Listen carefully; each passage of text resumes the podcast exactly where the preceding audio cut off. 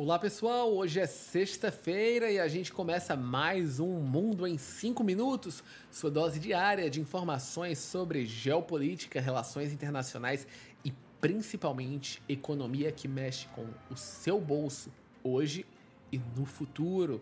E hoje vamos falar sobre um tema que pode parecer longe, mas é muito importante para todos nós, que é o alargamento da União Europeia. E o que é que isso significa e por que de fato isso é importante? Bom, é importante dizer que no dia 7 de dezembro vai acontecer no Rio de Janeiro, talvez uma união que possa definitivamente uh, finalizar o acordo do Mercosul e da União Europeia, se não tivermos nenhum problema com a Argentina, e que e se de fato uh, os europeus dos, dos, partidos verdes e também a França uh, tenham aceitado as mudanças que o Brasil colocou sobre a proteção do meio ambiente, a criação de um fundo e políticas protecionistas que provavelmente têm que ser retiradas dos dois lados. Mas supondo que de fato isso ocorra e eu tenho uma fé positiva, eu acho que os sinais vindo de Bruxelas e Brasília são muito bons. Vamos falar abertamente sobre o que, que isso significa. Primeiro, é um avanço para o mercado do Mercosul e do Brasil para mais de 500 milhões de habitantes com alto PIB per capita e principalmente o euro, uma moeda forte e que é uma reserva de mercado mundial e que vai entrar no Brasil muito euro. Entretanto, uh, por que é que é importante falarmos sobre o alargamento da União Europeia? Porque hoje os países que fazem parte da União Europeia não são estáticos. Apesar de termos tido Brexit, uh, não há previsão de saída de outros membros, muito pelo contrário, há entrada de novos membros. Então, o que é que isso significa?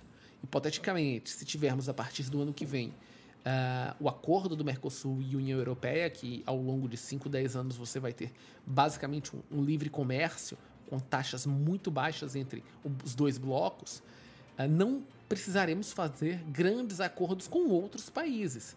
Isso porque a própria União Europeia vai aumentando a quantidade de países. É uma política, é uma geopolítica importante dos europeus, que foi parada durante muito tempo, mas que depois da invasão da Ucrânia está sendo vista como fundamental para a consolidação de democracias, consolidação do projeto europeu e principalmente consolidação do euro como uma moeda global, para minar a, o, o crescente, a crescente influência da Rússia e da China é, em países até que eram da época uh, ligados à União Soviética. Ou seja, nos próximos anos existe sim uma possibilidade real de entrada de países como o Montenegro, a Sérvia, a Macedônia do Norte, a Albânia, até a Ucrânia, a Moldávia e a Bósnia-Herzegovina.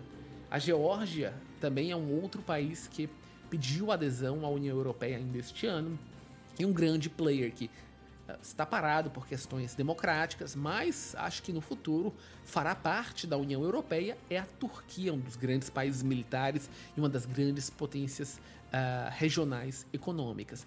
Então, para o Mercosul e para o Brasil, o alargamento da União Europeia e essa política significa que produtos brasileiros no longo prazo, então quando a gente está falando de país, a gente está falando de 30, 40, 50 anos na frente, vamos ter a oportunidade de, sem grandes negociações, aumentar o nosso mercado consumidor de produtos de exportação.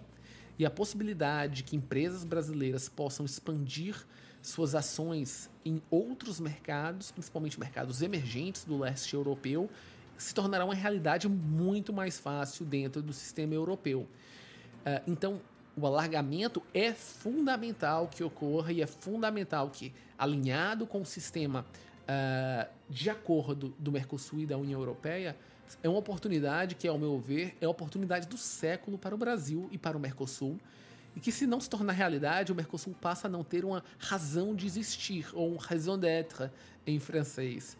Ao meu ver, espero que isso se torne uma realidade, mas uh, o avanço dos europeus nos Balcãs Ocidentais, o processo de estabilização e associação de novos membros e também os acordos que estão cada vez mais fortes nesses países uh, são também uma grande oportunidade de negócios futuros para o Brasil. E hoje a gente encerra essa semana do Mundo em 5 Minutos e voltamos segunda-feira. Tchau, tchau, pessoal!